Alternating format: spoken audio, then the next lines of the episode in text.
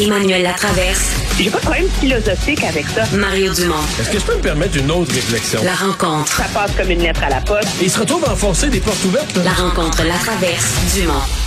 On rejoint Emmanuel Latraverse qui est en ligne. Bonjour Emmanuel. Bonjour. Ben, on a entendu les esclandres de Jacques Gourde tantôt. Ouais, mais mais je sais pas qu'est-ce que je, je sais pas tellement qu'est-ce qu'Emmanuel peut rajouter comme un élément d'analyse sur l'entente NPD PLC. Mais je pense que Jacques Gourde a tout résumé aujourd'hui, non? Il a tout dit. Les flammes de l'enfer. Ouais. Bon. Hein? Il a rien dit. Il a rien dit, ma chère. Il a tout crié. Il a tout hurlé. C'est ça.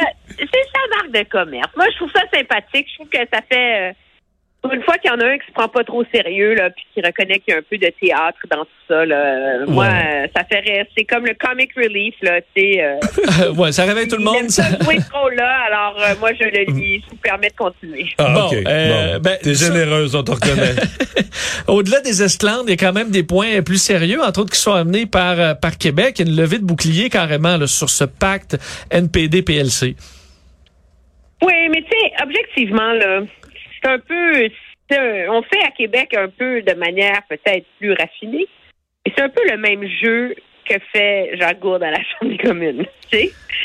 Dans le sens que je veux bien, là, tu sais, il va rencontrer un nœud, puis on va se tenir debout, puis on est inquiet, puis etc.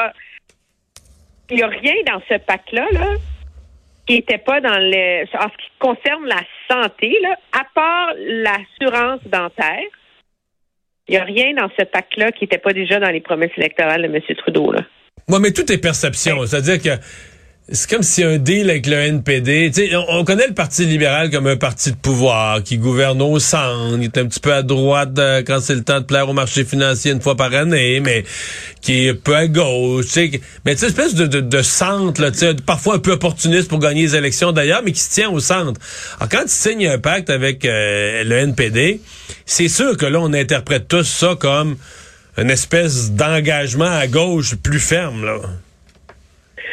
Il y a un engagement à gauche plus ferme, mais est-ce que ça veut dire que ça change fondamentalement euh, l'approche qu'aurait eu ce gouvernement-là dans ses négociations sur la santé? Euh, je suis pas, je donnerais pas ce crédit-là, moi, au NPD. Je pense que le, NPD a le grand coup du NPD, c'est de faire bouger le gouvernement fédéral sur des axes qui sont les siens depuis des années. Il milite depuis dix ans pour une assurance médicaments, une assurance dentaire, etc. Donc, le gouvernement agisse là-dessus, euh, tant mieux, mais l'assurance médicaments, il y en a une au Québec, elle fonctionne très bien. Qu'est-ce que tu penses que Québec va obtenir avec l'assurance médicaments?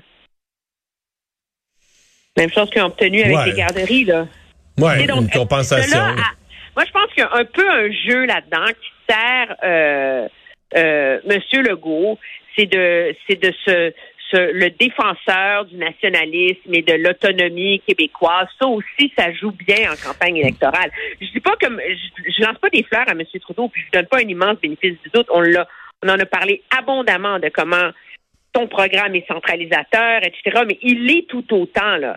Puis objectivement, c'est je, je suis pas certaine que ça change tant que ça la donne. tu sais. Mais est-ce que pour les, est-ce que ça résonne chez le, chez l'électeur là, ce dossier-là, par exemple, bon, l'assurance euh, dentaire, là, que ce soit le fédéral ou le provincial, est-ce que pour beaucoup de Canadiens, c'est, ça les met en maudit que le fédéral se, se s'ingère là-dedans? Non, moi je pense qu'à part au Québec, À part au on Québec, est vraiment la, seule province où l'auditeur moyen qui nous écoute euh, comprend de quoi on parle quand on parle de champ de compétences. Là, euh, dans le reste du Canada, ce n'est pas un enjeu. Ça l'a jamais été. Et objectivement, moi, je te dirais qu'il va y avoir beaucoup d'électeurs progressistes au Canada, des électeurs de gauche, qui vont être très heureux de ça. Parce qu'ils vont dire, pour une fois, on a un gouvernement qui s'engage fermement à élargir l'assurance maladie, à, à créer de nouveaux programmes sociaux et il s'est donné les moyens de le faire. Parce que tu peux pas faire ça dans un gouvernement minoritaire euh, en un an et demi. Sais. faut que tu aies l'échéance parce que si tu veux que ce soit pérenne, tu peux pas mettre ça sur pied la veille d'un vote de non-confiance. La réalité, c'est qu'en 2025, c'est ça le calcul. Quand ça va faire trois ans qu'il y en a une assurance dentaire, pour les plus vulnérables. Quand ça va faire trois ans qu'on, tu que quand il est déjà bâti, elle est bâtie en partie l'assurance médicaments. Quand ça va faire trois ans qu'il y a des garderies, Est-ce que les conservateurs vont être en train, euh, vont être capables d'aller en campagne électorale puis de dire aux électeurs canadiens, moi là, l'assurance dentaire, je mets ça aux poubelles, puis l'assurance médicaments, je mets ça aux poubelles.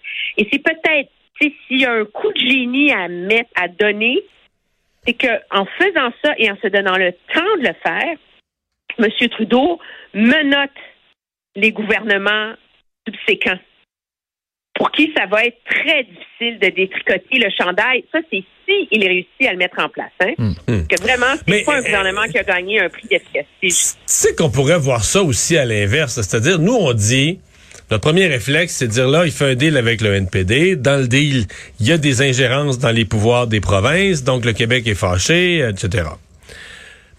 Parce qu'on présume que Justin Trudeau va être poussé à le faire par son entente. Euh, Quelqu'un me faisait remarquer euh, aujourd'hui, ben, tu peux voir ça aussi à l'inverse. Justin Trudeau signe un deal avec le NPD dans lequel il y a des choses, l'assurance médicaments, que, dont les provinces ne veulent pas entendre parler, que les provinces vont, euh, auxquelles les provinces vont s'opposer, qu'elles vont combattre. Donc lui, Justin Trudeau, il obtient sa part du deal, être maintenu au pouvoir par le NPD, va faire semblant de vouloir mettre en place ses initiatives, parce que dans l'entente, il promet au NPD, regarde, je vais essayer de mettre en place tes affaires. Puis là, ben Justin Trudeau, il va se heurter un refus des provinces, puis là, il va discuter, puis il va mettre un document d'orienta- d'orientation sur la table, les provinces vont dire c'est bien horrible, on n'en veut pas, puis met ça aux poubelles, puis tout ça.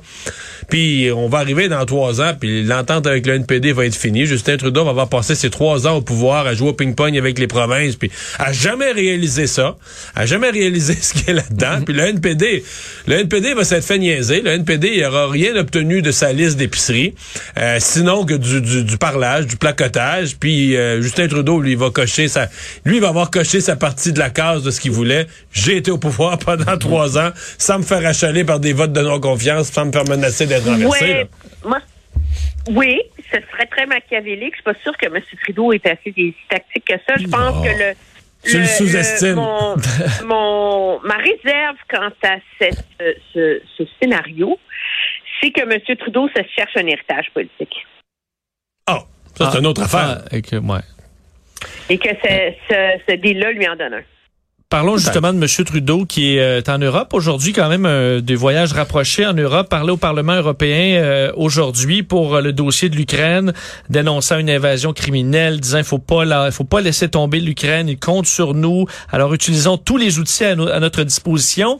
Est-ce qu'il a des outils par contre à sa disposition? C'est peut-être ça la question. Oui, ben oui, il en a. Un, euh, Mme Joly a été très claire là, en entrevue avec euh, Mario à l'effet qu'on va annoncer des nouvelles sanctions. Le, le problème avec ces sanctions-là, c'est qu'elles elles donnent très bonne conscience, là, mais les grands experts autour des structures de pouvoir en Russie ont de très grands doutes sur si ça va vraiment forcer les oligarques à faire de la pression sur Poutine. La réalité, c'est que dans les faits, le pacte entre Poutine et les oligarques, c'est je vous laisse faire la business, vous mêlez pas de politique. Puis il a un contrôle absolu sur le pouvoir. Donc, est-ce que ça sert vraiment à quelque chose? Et est-ce qu'on peut vraiment s'attendre à ce que la population russe se soulève? Tu sais, on est dans une stratégie à très long terme. Moi, je pense que ça, c'est une chose, c'est un symbole politique très fort. La grande question, c'est est-ce que le Canada va mettre davantage sur la table dans le cadre du sommet de l'OTAN? On a entendu le secrétaire général de l'OTAN euh, aujourd'hui dire qu'il s'attendait à ce que demain, lors de ce sommet de l'OTAN, on confirme le déploiement de quatre nouveaux groupements tactiques en Bulgarie, Hongrie, Roumanie, Slovaquie. Euh, la réalité, c'est que le Canada a mis en alerte hein, 3500, 3400 militaires pour se joindre ces, aux équipes tactiques de l'OTAN. Ils n'ont pas encore été déployés. Parce que c'est comme un, buffet chinois, comment ça fonctionne, cette affaire-là. -là, c'est que chaque pays met en alerte des militaires qui ont des expertises et après ça, l'OTAN décide comment comporte, compose sa force. Donc, est-ce que finalement le Canada va être appelé à déployer ces 3400 soldats-là? Euh, ça, ce serait une annonce significative, disons, de la part de M. Trudeau. Mais là, tu viens de dire deux mots. Demain, là. Tu viens de dire deux mots clés, là. Annonce significative après son dernier voyage en Europe. Ça serait bien. Ben, c'est ça. Son dernier voyage en Europe, personne n'a osé utiliser le mot contraire de significatif qui est insignifiant. Personne n'a voulu utiliser le mot. On a parlé d'un voyage, mettons, minimal du point de vue du contenu, pour être généreux.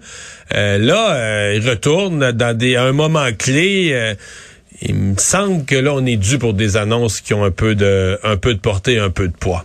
Emmanuel, merci. À demain. Très bien, au revoir.